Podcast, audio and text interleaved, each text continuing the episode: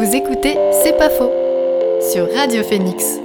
Homéopathie, naturopathie ou encore acupuncture, autant de médecines dites alternatives bien implantées dans la société, mais dont l'efficacité est depuis toujours contestée. Pire encore, elles peuvent parfois mener à des dérives. Le mois dernier, le naturopathe Éric Gandon était mis en examen suite à la mort d'une femme de 44 ans durant un stage de jeûne qui l'encadrait. Mais alors, que sont exactement ces médecines et thérapies alternatives? Pourquoi certains y croient? Quelles peuvent être les dérives? Autant de questions auxquelles nous allons euh, tenter de répondre aujourd'hui avec nos deux invités. Tout d'abord, Virginie Bagneux, bonjour. Bonjour. Vous êtes maîtresse de conférences en psychologie sociale à l'Université de Caen. Et vous êtes accompagné de Florent Martin, bonjour. Bonjour. Vous êtes conférencier et membre de l'Observatoire Zététique. Alors pour résumer rapidement, Zététique, c'est euh, diffusion d'une méthodologie, méthodologie pardon, de, l'esprit critique. Est-ce qu'on peut faire, euh, commencer par faire un rapide tour d'horizon des différentes médecines alternatives qui ont réussi à s'implanter? On dit médecine alternative, le terme n'est pas vraiment propre, bien qu'il soit quand même assez usité. Ça pourrait être une médecine alternative si c'est quelque chose qui pouvait remplacer et tout le problème est là, c'est que si ça remplace avec euh, la même efficacité, pourquoi pas Mais si ça remplace euh, et que c'est pas la même efficacité, bah là, il y a, commence à y avoir réellement un problème. Ce qu'on met traditionnellement dans les, euh, dans les médecines alternatives et qu'on devrait en fait appeler médecine traditionnelle, parce que c'est des médecines qui, dans leur corpus de connaissances, est hérité de la tradition. Euh, contrairement à la médecine scientifique qui remet son savoir euh, tout le temps sur le, tapis, et puis euh, le, challenge, il l'expérimente. Ces médecines traditionnelles, c'est toutes celles qu'on connaît, qui sont des fois remboursées par certaines mutuelles, comme l'homéopathie, l'acupuncture. on parle des leveurs de feu, du magnétisme, et de certaines nouvelles thérapies comme le Reiki ou ce genre de choses qui commencent à vraiment faire parler d'elles elles ont tout ça en commun, euh, vraiment un, rapport avec euh, l'histoire elles venaient vraiment d'une tradition, d'une religion. Pas d'une tradition et d'une religion, mais d'une tradition. Euh, je, voulais juste opposer le fait que on, dit souvent la médecine traditionnelle en parlant de la médecine scientifique en fait. La médecine traditionnelle, la médecine scientifique, elle n'est pas traditionnelle. La médecine scientifique, elle, évolue, elle remet son corpus de connaissances et ses méthodes à jour régulièrement les bases de l'homéopathie, par exemple, ont été jetées il y a 150 ans et elles n'ont pas bougé depuis. Oui, c'est ça, globalement, le point commun, c'est en fait le fait d'être figé dans le temps, de ne pas avoir d'évolution. Voilà, et très souvent, en fait, dans les médecines euh, dites alternatives, en fait, il y a un, euh, une personne qui a eu euh, une sorte de révélation, en fait, il y a longtemps, Hahnemann pour l'homéopathie, et qui a jeté les bases donc, théoriques de, de la pratique et, et bases qui n'ont pas bougé depuis, quoi pour euh, parler un peu de, ces, de médecines alternatives, pourquoi est-ce qu'elles attirent, en fait, pourquoi est-ce qu'il y a autant de personnes qui vont vers ces, vers ces médecines? Peut-être on peut commencer par euh, donner un chiffre euh, publié dans le rapport de la Mivilude en 2021. Il se trouve que 86% des Français sont favorables en fait au recours à, ces pratiques.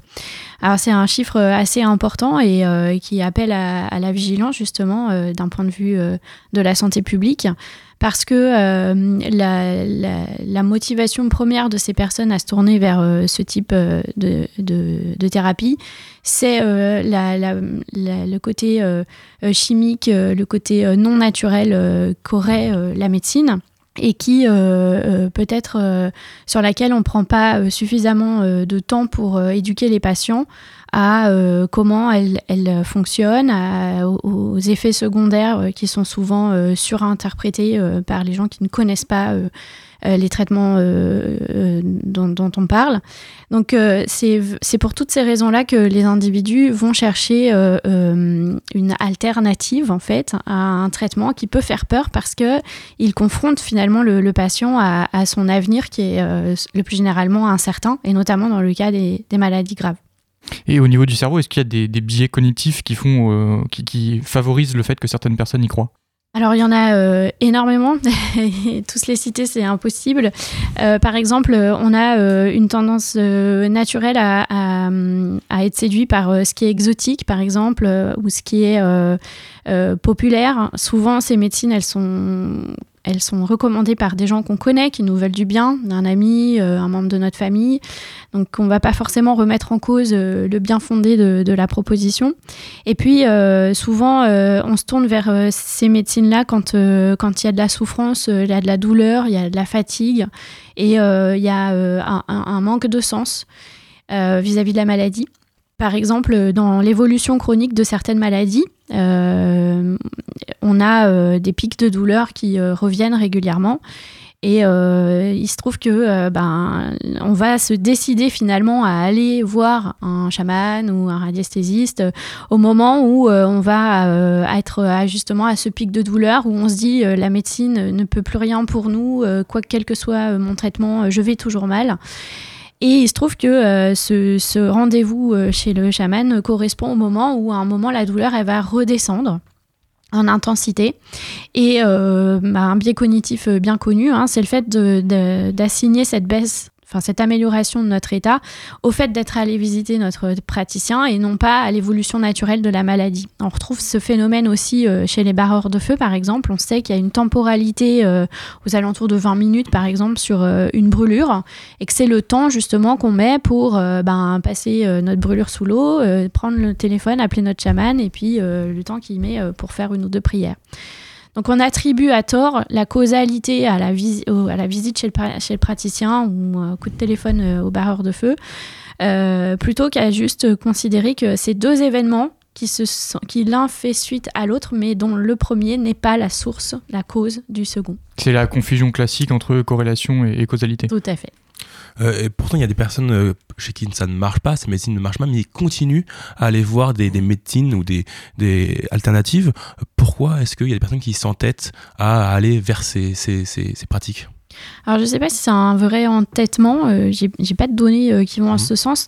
je pense que c'est par rapport à notre système de santé un, un, manque de reconnaissance dans la maladie et dans la souffrance de ces maladies.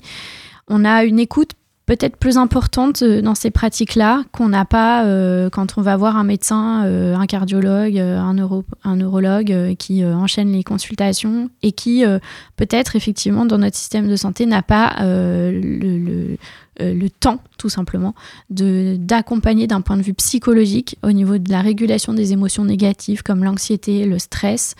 n'a pas le temps de, prendre du temps avec le patient et de personnaliser disons-le euh, plus clairement, la, prise en charge. Est-ce qu'il y a des, maladies spécifiques où les personnes vont plus se tourner vers une médecine alternative que d'autres?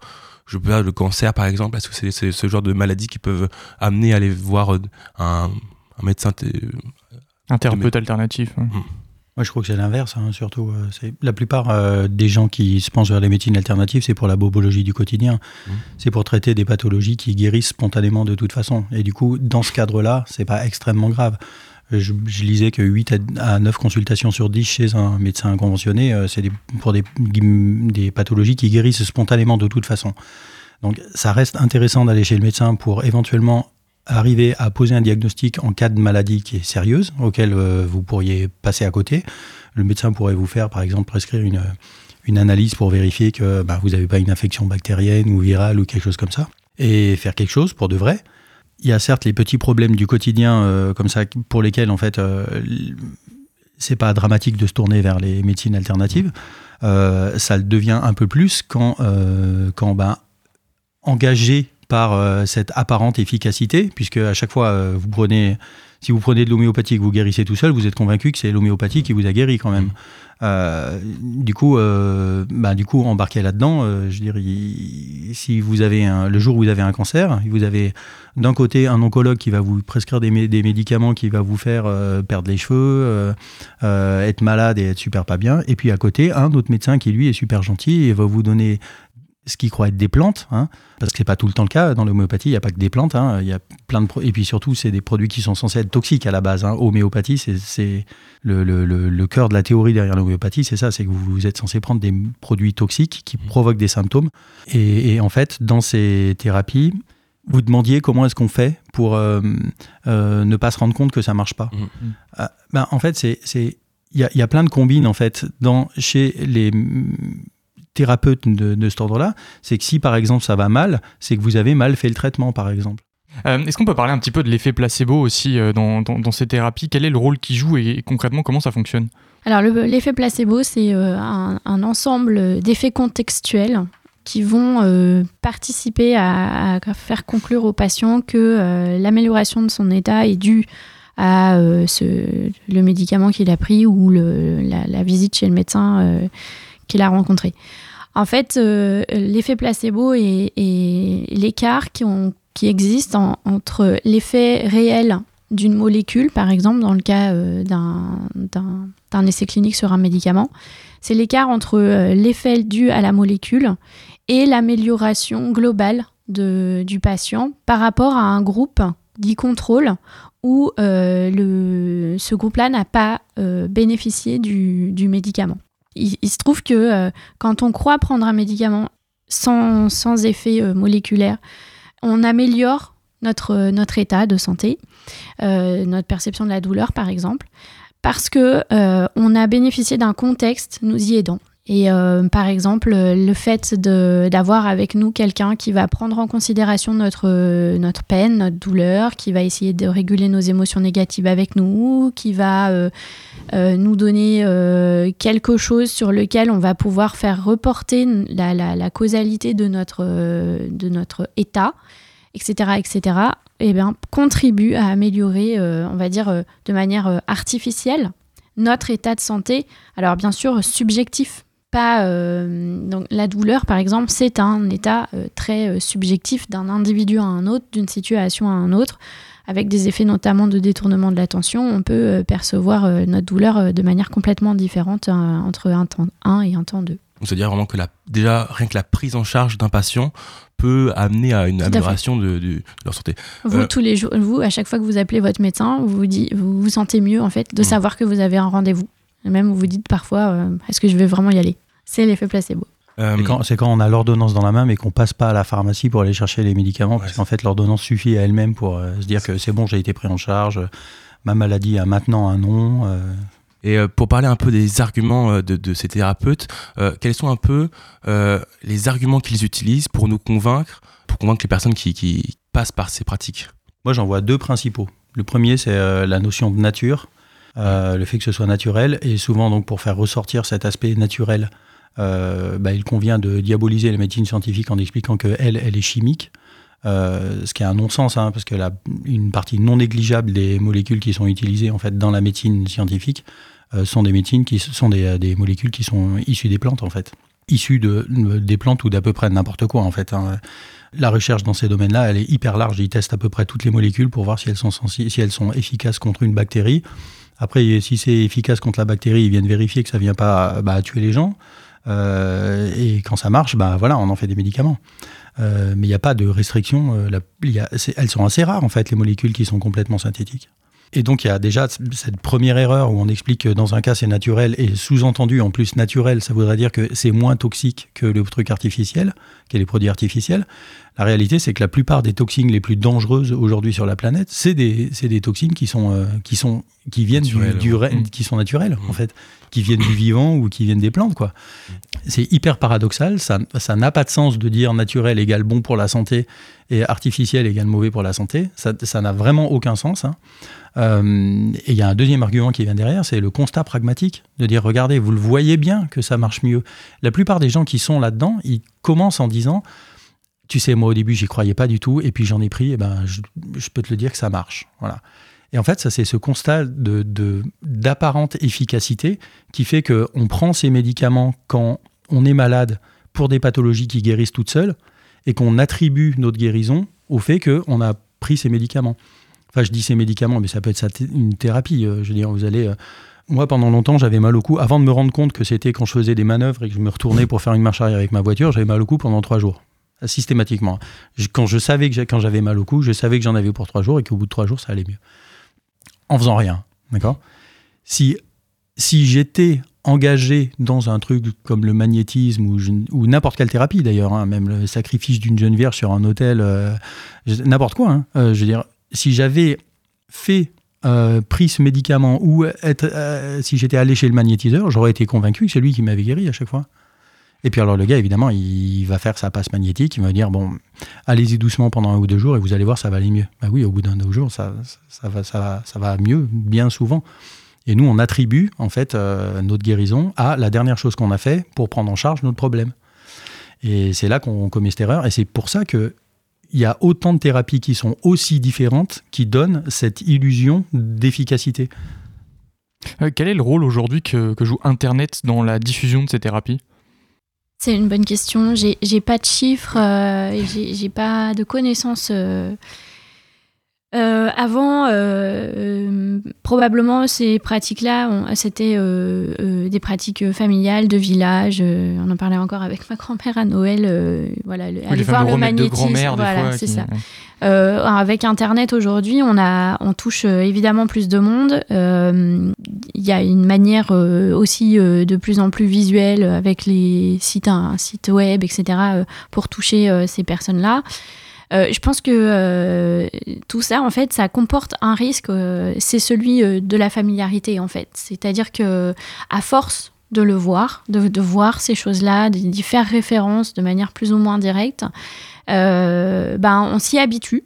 Et puis aujourd'hui, aller voir l'ostéopathe, c'est plus considéré comme, comme aller voir un thérapeute alternatif. hein. C'est aller voir un médecin. Sauf que rappelons-le quand même, euh, l'ostéopathie euh, peut être rangée au même euh, niveau que l'acupuncture.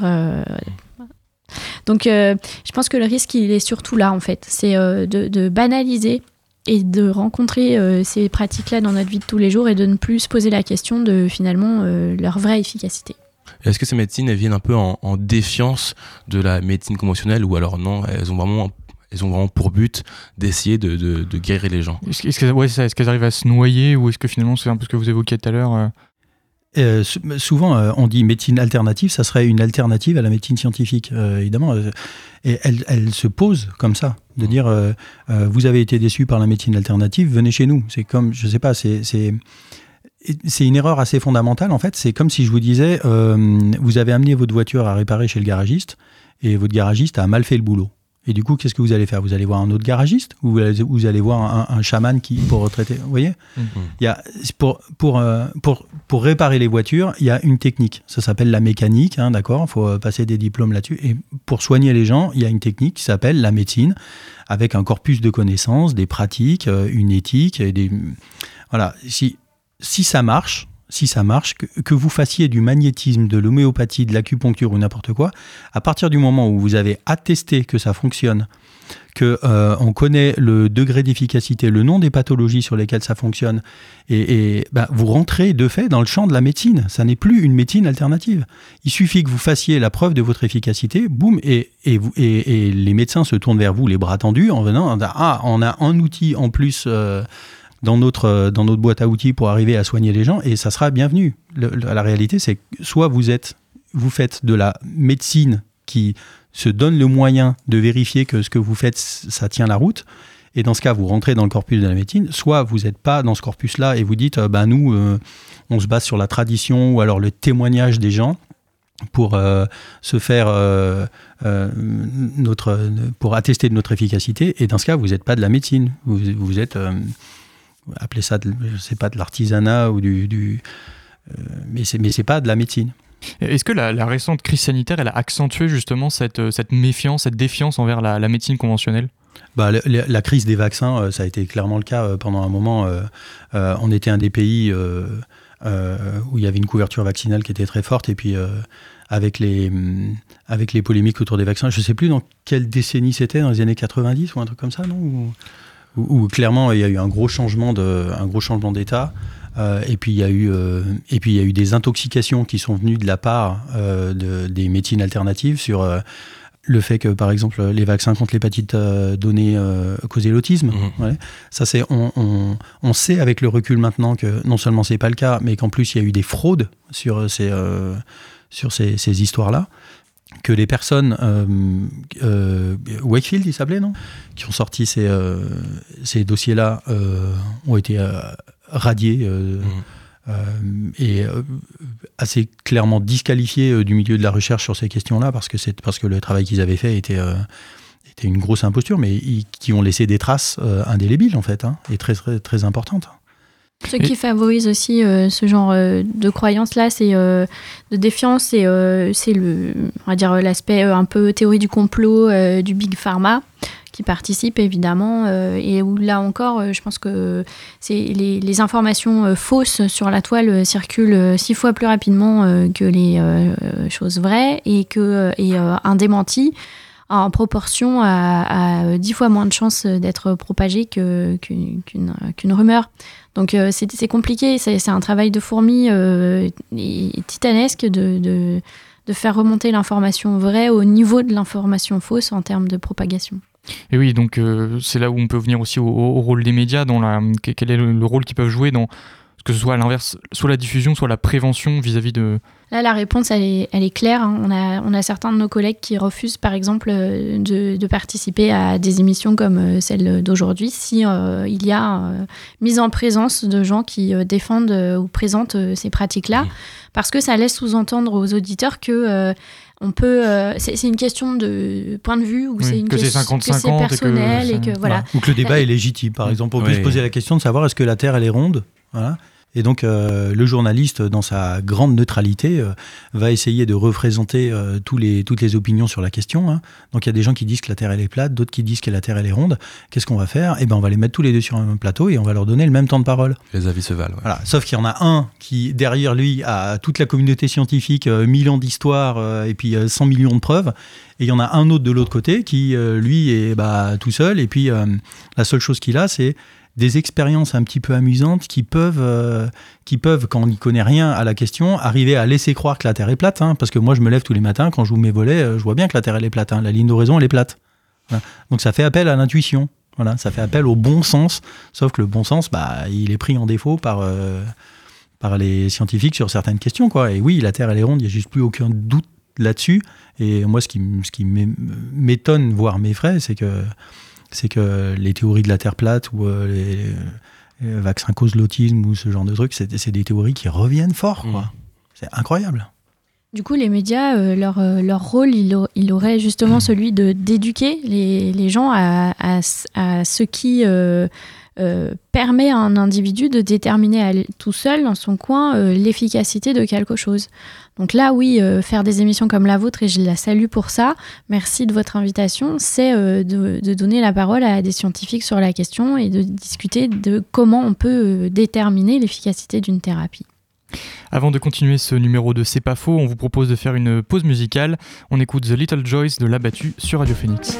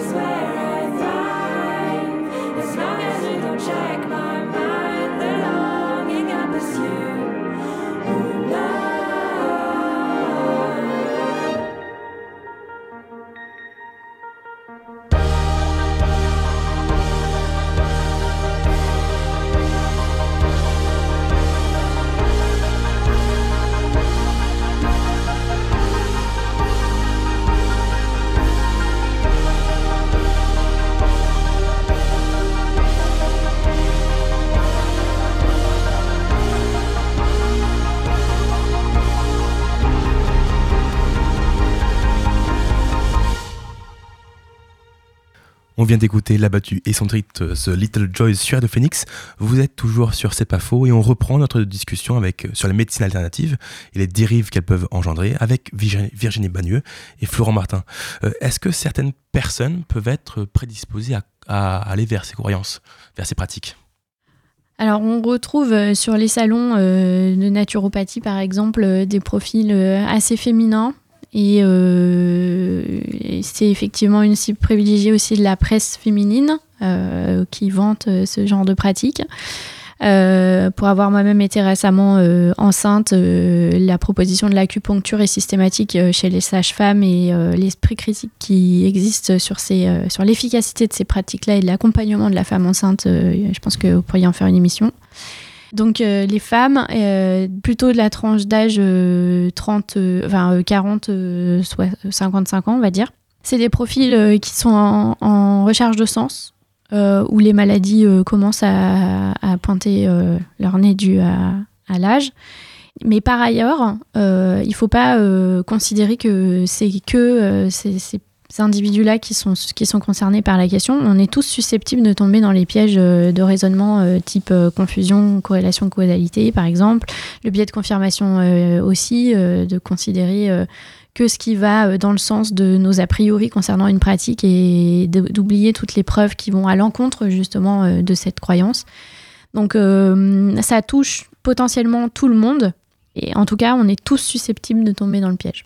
On parlait tout à l'heure de, des gens qui se tournent vers ces thérapies parce qu'il y a une défiance de la médecine dite, dite conventionnelle, mais pour autant il y a des praticiens qui sont des médecins conventionnels qui peuvent aussi exercer ces, ces, thérapies. On, pense, on, entend souvent parler de médecins homéopathes. Comment ça se fait que ça existe? C'est une très bonne question. T'allais ouvrir la bouche. Je te laisse parler du coup, parce que je suis ravi d'entendre ton point de vue sur la question.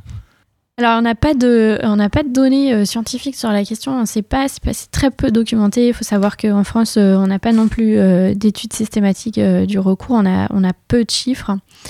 Vraisemblablement, en tout cas, euh, c'est ce qui ressort euh, le plus, euh, face à la, détresse d'un patient qui est en quête de sens, justement, par rapport à sa maladie. Le médecin, qui est aussi un être humain, euh, peut avoir euh, tendance à, hum, parce qu'il sait euh, que ces, propositions médicales, ben, elles accéléreront pas la guérison dans le cas du rhume par exemple, mais que prescrire un médicament, ça peut apaiser les émotions type anxiété, etc. Privilégier ce type de, prescription homéopathique à, à rien. Et en France, on est, euh, mal éduqué encore, hein, une fois, hein, euh, en tant que patient. Euh, on, peut repartir de chez le médecin sans aucune ordonnance. C'est pas, pas que c'est un mauvais médecin, faut le dire. Donc, je pense que principalement, la, motivation, c'est on, propose quelque chose, un peu, un, pansement sur une jambe de bois, en sachant pertinemment que c'en est, mais ça satisfait le patient qui, lui, était venu euh, pour repartir avec une ordonnance. donc eux-mêmes n'y croiraient pas, en fait. Alors ça, c'est pareil, je sais pas, je sais pas quel est leur, euh, leur euh, degré de conviction dans, dans, dans ces stratégies-là. certains nous disent clairement, je le fais parce que je préfère qu'ils repartent avec de l'homéopathie plutôt qu'avec un médicament avec une molécule active. éduquer le patient, ça prend trop de temps dans le cadre d'une consultation en médecine générale notamment. Donc, euh, ben voilà, je, je reconnais, j'ai juste pas le temps. Et puis, il y a un autre point aussi, c'est que euh, on se bat euh, là-dessus, hein, mais dans les filières de formation médicale, on retrouve des cours d'homéopathie, par exemple. Donc, dans certaines universités, on a des cours d'homéopathie. Donc, ça, ça, ça contribue aussi à, cette confusion chez le patient de se dire bah ouais mais c'est enseigné à l'école euh, de médecine donc pourquoi euh, pourquoi on, ne l'utiliserait pas. Donc ces cours euh, arrivent à, l'université. Comment on peut expliquer ça, sachant que l'université normalement c'est le monde de la recherche, on est censé être scientifique, donc être rigoureux. Comment est-ce que ça, comment ça se fait que ces pratiques arrivent dans, dans, dans les cours de l'enseignement supérieur? Bah, Il y, a, le plus souvent en fait c'est pour des raisons historiques. Euh, si vous allez à Lyon, par exemple, siège de Boiron, euh, qui est le principal laboratoire homéopathique. Voilà, ils ont, il y a, au cœur de l'université euh, un, des grands amphis de la fac de Boiron, et c'est, il a été financé par les laboratoires Boiron, par la, ou les laboratoires ou la famille Boiron, d'ailleurs, je ne sais pas, et ils portent leur nom. Voilà, donc au milieu de la fac de pharma, il y a un, un amphi qui s'appelle Boiron. Et donc il y a des raisons historiques à ça en fait. et quand on regarde, par exemple, il y a L'hôpital Saint-Luc-Saint-Joseph, toujours à Lyon, euh, c'était un hôtel particulier euh, qui était extrêmement grand. Il y a une, femme qui était très fan d'homéopathie, qui à sa mort a légué en fait euh, cet hôtel particulier en disant j'aimerais bien qu'on en fasse un hôpital, à la condition exclusive qu'il y ait tout le temps une, consultation d'homéopathie. Et donc, c'est dans les statuts de la clinique, c'est d'avoir une consultation d'homéopathie pour avoir le droit d'utiliser ces bâtiments. Voyez?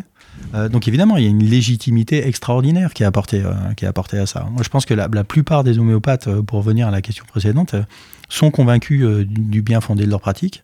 Et ils sont d'autant plus convaincus que quand on lit pas la littérature scientifique, la seule chose qu'on a comme constat, c'est le sourire et la satisfaction de ses patients. Donc lui, ce qui vient, c'est que 9 fois sur 10, 8 euh, à 9 fois sur 10, les patients, ils viennent pour de la bobologie. Il leur donne des granules qui font rien et les gens, ils reviennent et ils sont contents. Donc ils se disent, bah, ça marche quelque part. Et puis je les ai aidés à apaiser les symptômes et euh, du coup, ils vont mieux. Et du coup, euh, c'est extrêmement délicat parce qu'on arrive même en tant que praticien à se convaincre, à, se convaincre de l'efficacité du, du, traitement. C'est comme si moi, je vendais des talismans de protection contre l'enlèvement extraterrestre. je n'ai que des clients satisfaits. Il hein. faut bien comprendre que non seulement euh, tous ceux qui, à qui j'ai vendu mon talisman euh, qui coûte 200 euh, balles, hein, ils sont convaincus qu'ils sont encore sur Terre et pas été enlevés par des extraterrestres parce qu'ils portent mon talisman. Et tous ceux qui auraient été enlevés, ils sont plus là pour dire que ça marche pas. Vous voyez? Les clients qui sont morts d'une thérapie qui est un peu louche, ils sont plus là pour venir voir le, leur dire Oh, tu sais, ben voilà, je suis mort, donc ça marche pas.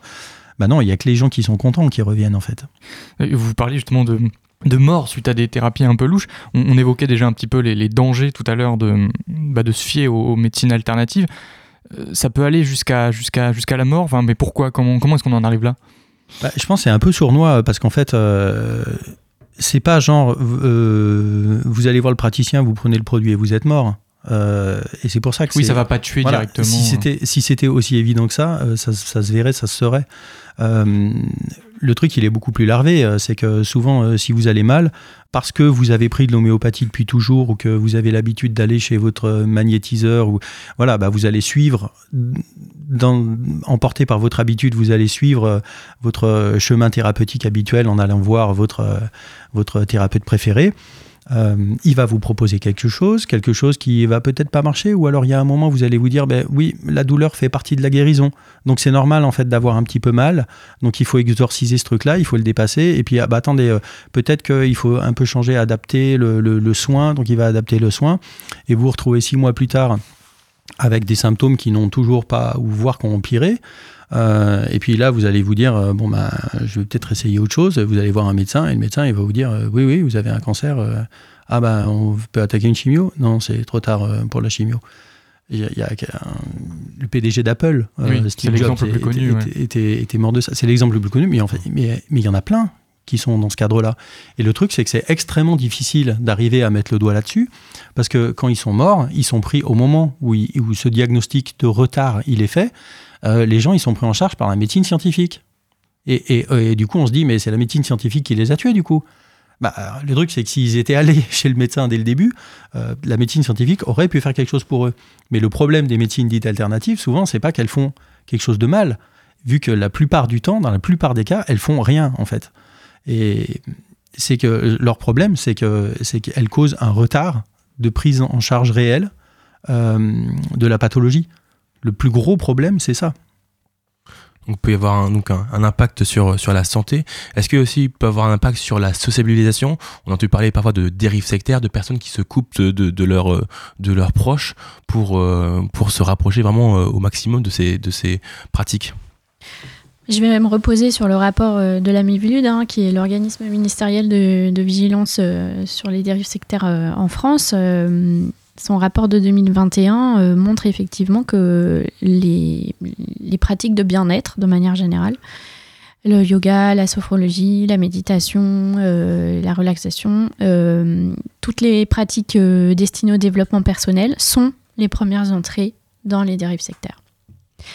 Et la raison principale, c'est, et, là peut-être qu'il y a là un aspect prévention important à mettre en évidence, c'est quand un individu euh, commence à modifier son comportement, ses habitudes de vie, euh, et euh, commence aussi à, modifier son entourage social, c'est les premiers indices d'une potentielle rupture sociale et donc d'une dérive sectaire qui, qui agit de manière sous-jacente.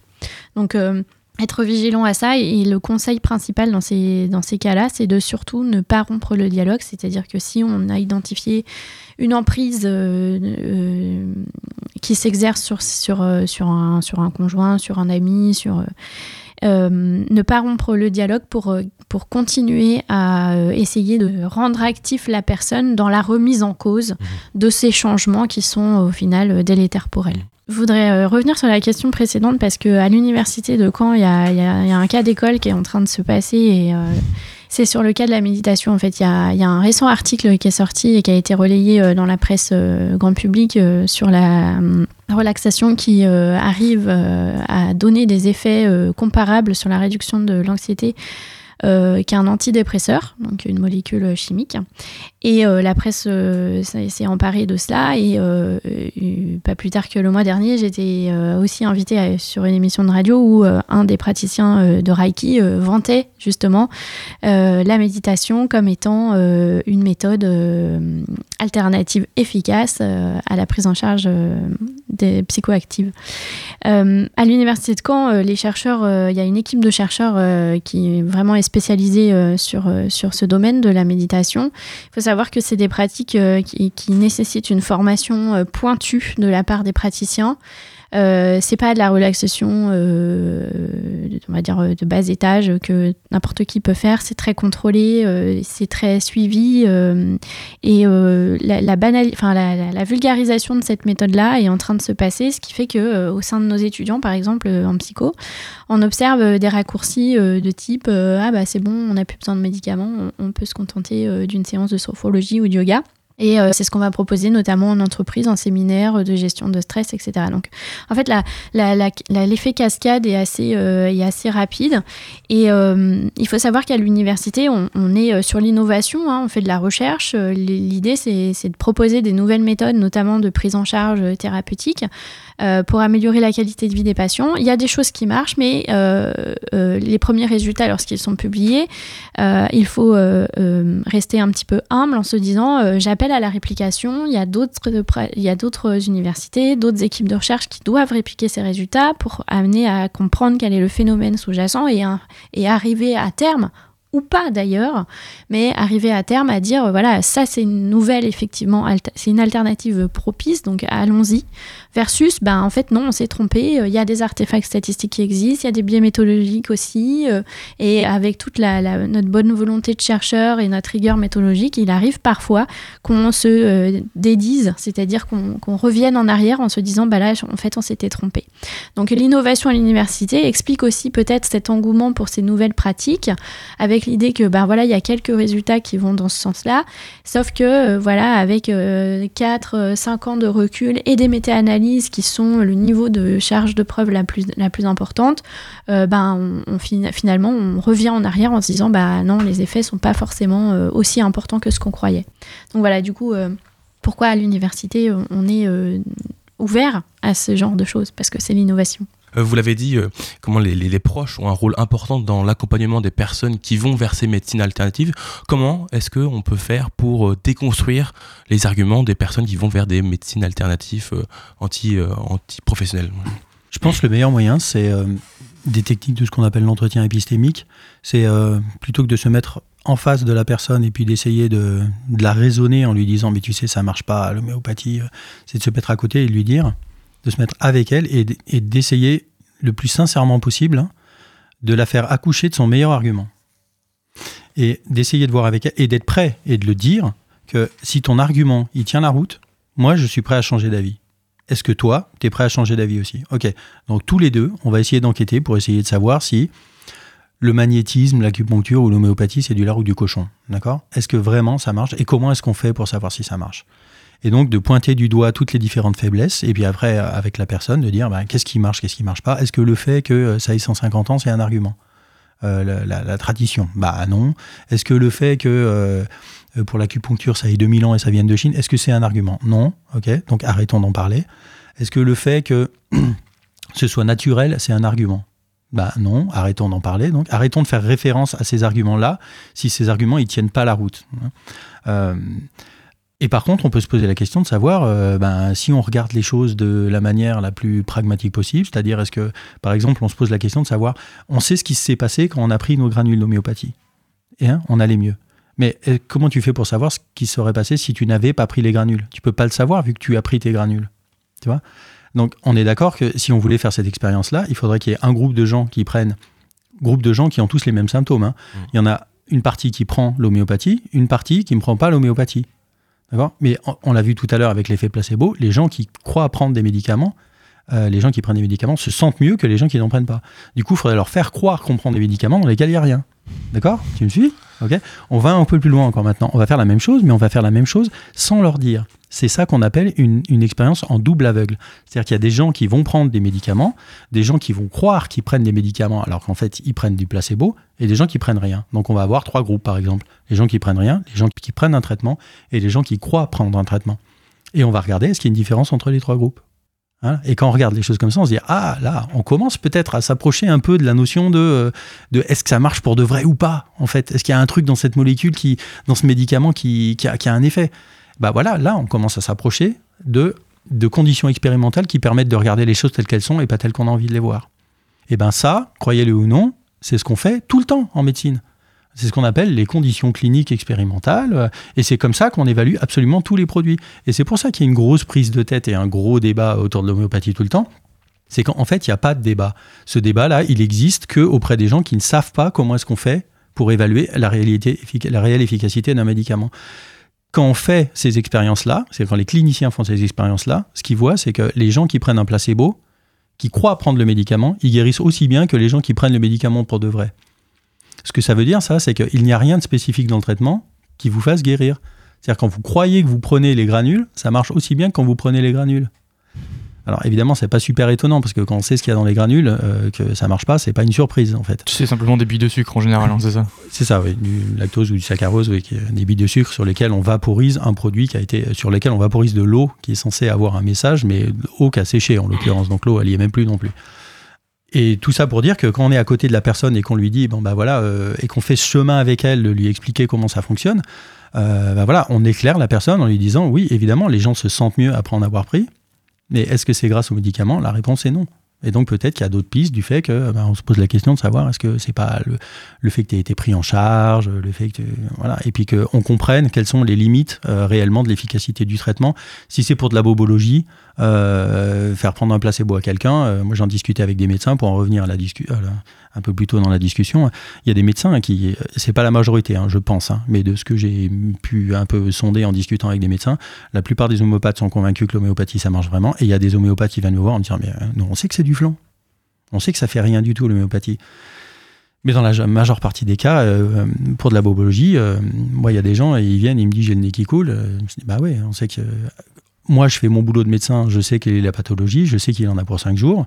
Et donc, soit je lui donne rien et ça va mieux, soit, euh, soit je lui donne quelque chose et ça va mieux. Il est convaincu que c'est grâce à quelque chose que je lui ai donné. Mmh. Sauf que les gens, ils peuvent pas, dans leur tête, partir d'une consultation qu'ils ont payée sans rien. Donc, je leur donne du rien sur ordonnance. Hein. Remboursé par la Sécu. Boum. Et euh, du coup, voilà, ils repartent avec du rien, mais ils sont contents de repartir avec du rien. Ce qu'on ce qu'on voit dans la, dans la, réponse de Florent en une phrase, c'est euh, ce qu'on voit dans la, dans la réponse de Florent, c'est euh, que euh, ça prend du temps de réfléchir avec quelqu'un qui est convaincu de l'efficacité d'une thérapie alternative. En deux minutes, c'est pas possible en fait. Alors qu'en deux minutes, c'est possible de vanter les mérites d'une pratique. La sensibilisation que vous évoquiez tout à l'heure, elle peut prendre quelle forme pour être vraiment efficace aujourd'hui? La, démarche euh, de la méthode expérimentale, euh, euh, c'est un peu une clé. En tout cas, on le voit aujourd'hui dans l'éducation nationale, l'ambition d'éduquer à l'esprit critique, dont une des finalités est celle-ci, hein, savoir trier dans, ce dans les thérapies qui nous, qui sont offertes ce qui est efficace et ce qui ne l'est pas. connaître les, principes de cette méthode expérimentale qui qui décrivent le réel au plus près de ce qu'il est, indépendamment de l'observateur, en fait. Parce que c'est ça, euh, je pense, l'enjeu majeur de l'expérience euh, personnelle, c'est de donner l'illusion euh, qu'on sait ce qui se passerait, enfin qu'on sait ce qui se passe parce qu'on l'a vécu comme tel. Or, ben, comme l'a dit Florent tout à l'heure, l'important c'est aussi de comparer avec si c'est vécu autrement ou par quelqu'un d'autre, est-ce qu'on en arrive au même résultat? Donc la méthode scientifique, je pense que c'est une bonne boîte à outils et c'est l'objet de la zététique, hein, qui est euh, un outil transdisciplinaire qu'emprunte euh, à la philosophie, à la psychologie, euh, aux sciences expérimentales, des méthodologies qu'on vulgarise auprès du grand public pour leur permettre, à leur échelle, en fait, d'appréhender la réalité du monde et, et en l'occurrence sur les traitements alternatifs, ben, leur efficacité. Merci beaucoup à tous les deux d'avoir répondu à nos questions. Je le rappelle, Virginie Bagneux, vous êtes maîtresse de conférences en psychologie sociale à l'Université de Caen et Florent Martin, vous êtes conférencier et membre de l'Observatoire zététique. Merci et à bientôt. Merci. Merci à vous. Vous écoutez C'est pas faux sur Radio Phoenix.